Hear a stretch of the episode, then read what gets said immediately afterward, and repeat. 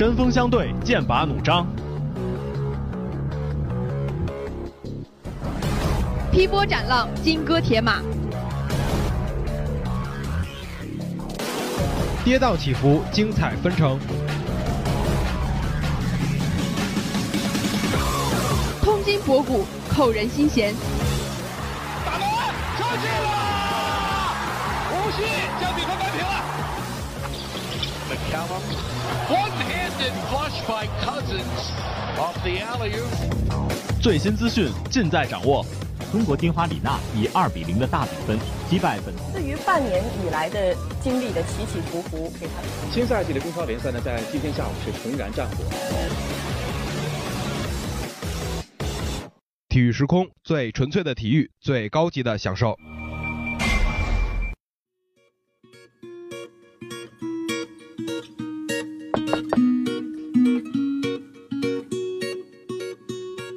Hello，各位收音机前以及音柱下的江大听友们，大家下午好！又到了周一下午的体育时空时间了，我是小智，我是图图。停停停，你这个声音可不像图图啊！对不起，我重来一遍。我是没有艺名的新闻浏览主播鲸鱼。我就说嘛，图图的声音啊，没有那么铿锵有力。怎么这期换成你来和我搭档了？图图哪去了？哎，可别提了！刚刚经历过四级四百二十四分之后，图图又经历了主持人风采大赛第一的惨痛经历，现在正在三江楼十九楼吹风呢。拿第一名不是好事吗？怎么还激动到跑到天台上了？此言差矣，这个第一啊，是第一个回家的第一。那你早这么说，我就早明白了。那也祝愿图图十八年后还是一条好汉。行吧，那我们就别管他了，还是赶紧开始今天的节目吧。好嘞，下面进入赛况扫描。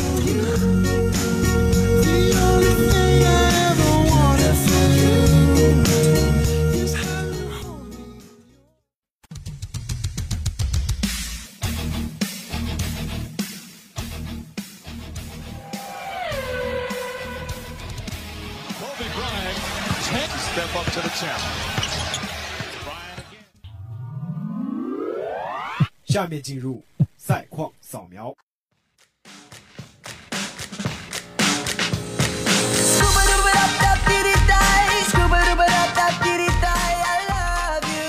首先来看足球，北京时间三月三十日，二零一八至一九赛季西甲第二十九轮一场焦点战在诺坎普球场展开争夺。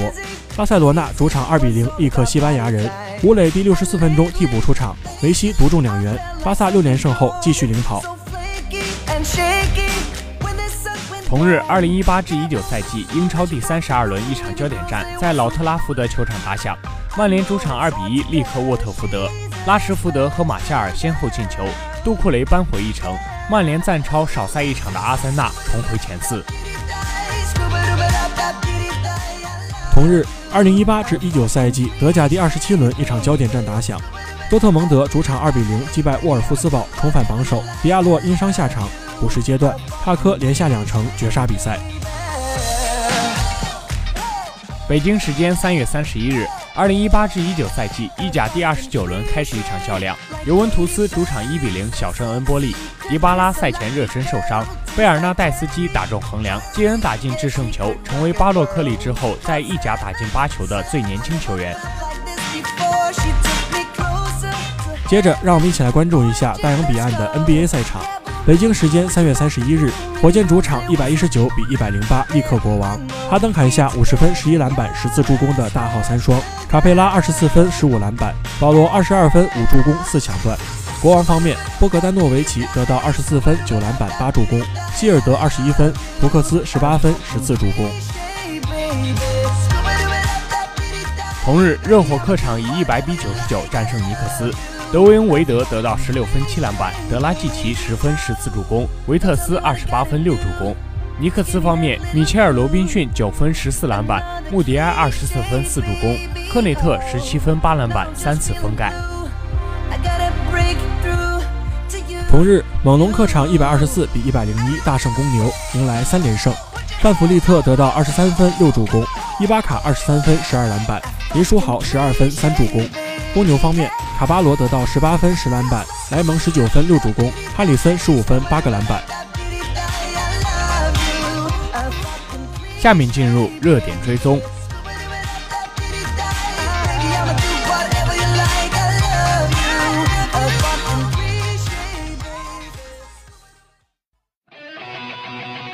关注焦点话题，评说恩怨情仇。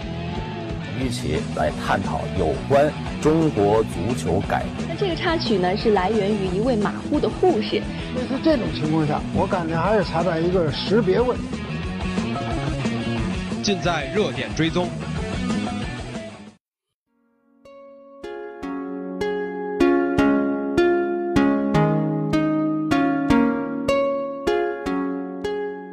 欢迎来到热点追踪。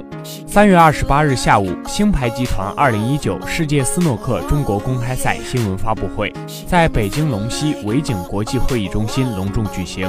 大兴区委常委贺跃，世界职业斯诺克协会主席杰森·弗格森，中国台球协会副秘书长刘春盛和世界冠军丁俊晖等领导嘉宾出席了本次新闻发布会。这也同时标志着被誉为百万英镑奥运赛场的五 A 级赛事即将拉开帷幕。二零一九世界斯诺克中国公开赛由世界职业斯诺克协会、中国台球协会和北京市体育局联合主办，金牌集团冠名。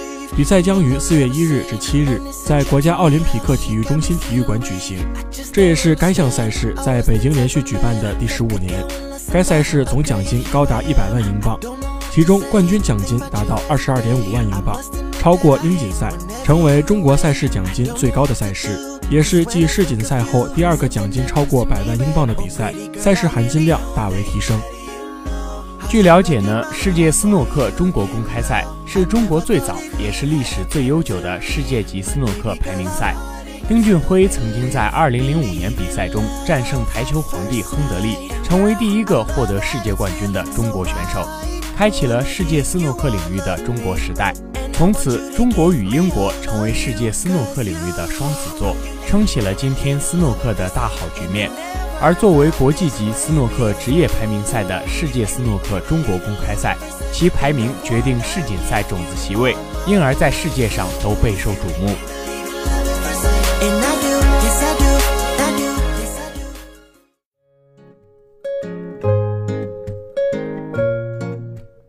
而本届世界斯诺克比赛是从首轮至四分之一决赛起采用十一局六胜制，半决赛十九局十胜制，决赛采用二十一局十一胜制。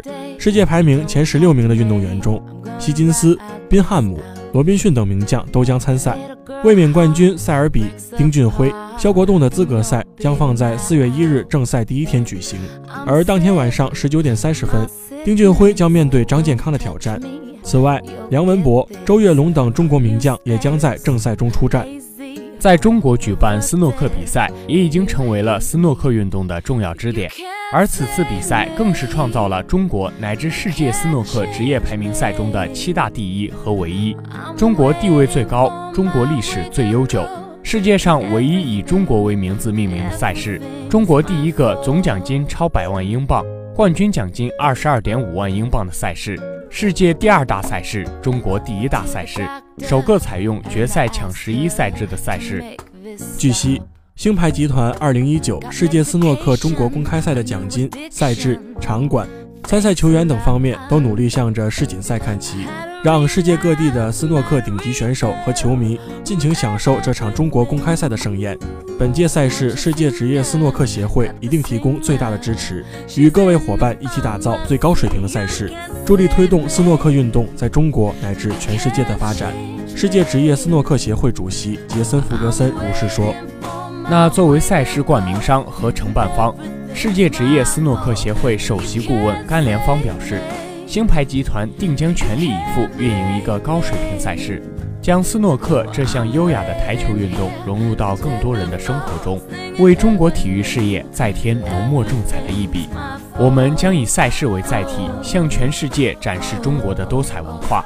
希望通过这一次的斯诺克中国赛，可以为新国门亮相于全世界而增光添彩。那么，同时也希望喜欢斯诺克的听众朋友们，到时候可以为你喜爱的运动员们加油呐喊。那今天的热点追踪就到这里，下面进入体育大杂烩儿。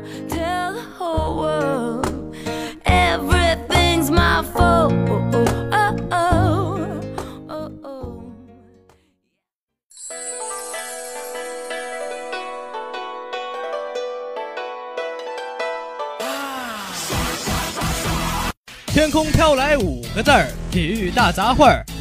大杂烩儿里有什么？那可有不少。但凡体育沾点边儿，我们就都有。每周一次大杂烩儿，必须长知识。男生听完助撩妹儿，女生必须看过来。你们心中的男神，看球、打球和健身。要是他爱宅宿舍，那就换个男神吧。巴萨、利物浦、阿森纳、上港、顺天和恒大，各种体育大趣闻，各种体育小知识。大学生活不迷茫，因你更精彩。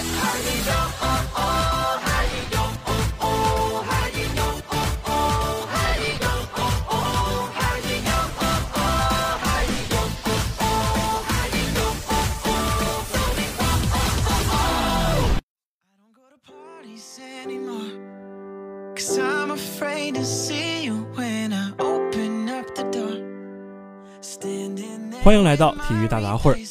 北京时间三月二十八日，太阳以一百二十一比一百二十四惜败给奇才。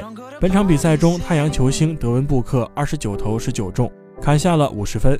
值得一提的是，就在两天前，布克刚刚狂砍五十九分，但球队却以九十二比一百二十五惨败给爵士。如此，布克创造了一个有趣的记录。他成为了 NBA 历史上首位砍下生涯前三个五十加球队却全部输球的球员，是当之无愧的空砍群群主。那么今天的体育大杂烩儿，我们就来回顾一下 NBA 历史上那些砍下高分却依旧输球的球员。说起布克，其实这还不是他最著名的空砍时刻。二零一六至一七赛季，在太阳客场挑战凯尔特人的比赛里，他全场四十投二十一中，罚球二十六中二十四。砍下了现役最高的七十分，但是凯尔特人五人得分上双，让布克的七十分成为空砍。布克也成为了 NBA 历史上单场得分最高、最后球队却输球的球员。自乔丹的六十四分之后，每一个拿到六十分的球员所在的球队都赢下了比赛，直到布克为止。不过输掉比赛后的太阳全员依然十分高兴，甚至还合影留念。不得不说，他们的心真大。值得一提的是，布克的偶像是科比，那空砍群群主的偶像科比自然也有不少空砍的经历。在湖人刚失去奥尼尔的那几年，球队并没有为科比找到得力的帮手，导致科比不断得到高分，却只能无奈输球。其中，光在2006年，科比就有过三次砍下五十加但无一取胜的经历。其中最令人印象深刻的是湖人对阵黄蜂的比赛，科比得到了五十八分，带领球队坚持到了最后一刻。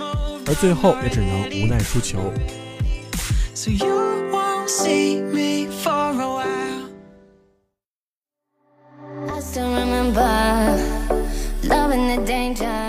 本赛季中，哈登的表现堪称天神下凡。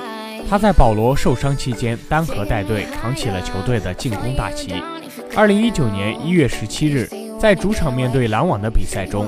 哈登三十四投十六中，凭借一己之力砍下了和科比相同的五十八分。但是篮网队的丁威迪突然麦迪附体，连续飙中三记三分球，帮助球队打入加时赛，并在加时赛中独砍七分，帮助球队战胜火箭，使哈登的五十八分成为空砍。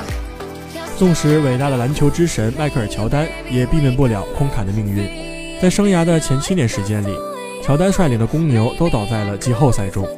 其中最为遗憾的是1986年的季后赛，面对着拉里伯德率领的凯尔特人，乔丹全场砍下了63分，刷新了 NBA 历史季后赛的最高得分。但是公牛队还是输了球。赛后这场比赛也被调侃为“上帝穿着23号球衣在打球”。但是放眼 NBA 历史，空砍群群主着实轮不到布克来做，篮球皇帝张伯伦才是当之无愧。他在职业生涯中匪夷所思地空砍过十次六十加。要知道，NBA 历史上得到过六十加的球员也是屈指可数，更不要说有十场比赛得到六十分以上了。在这其中，更有三次得到七十分却输球的经历。在对阵希拉库扎国民的比赛里，张伯伦三十八投二十七中，砍下了七十分、十八个篮板，无奈队友发挥惨淡，只能以失败收场。而就在不久之前，面对湖人的一场比赛里，张伯伦四十八投二十九中，砍下了七十二分、十八个篮板。但是湖人的当家球星杰里维斯特和贝勒分别砍下了四十九分和三十分，联手打败了张伯伦。一九六一至六二赛季又是迎战湖人，张伯伦疯狂出手六十二次，命中三十一次，砍下了七十八分，这也是张伯伦生涯的第二高分。然而又被对面的贝勒砍下了六十三分，韦斯特也拿下了三十二分，张伯伦最后也输掉了比赛。那么这场比赛无疑是历史最佳空砍了。那也希望球星得到高分的同时，也可以带队取胜，毕竟砍下高分在输球面前毫无意义。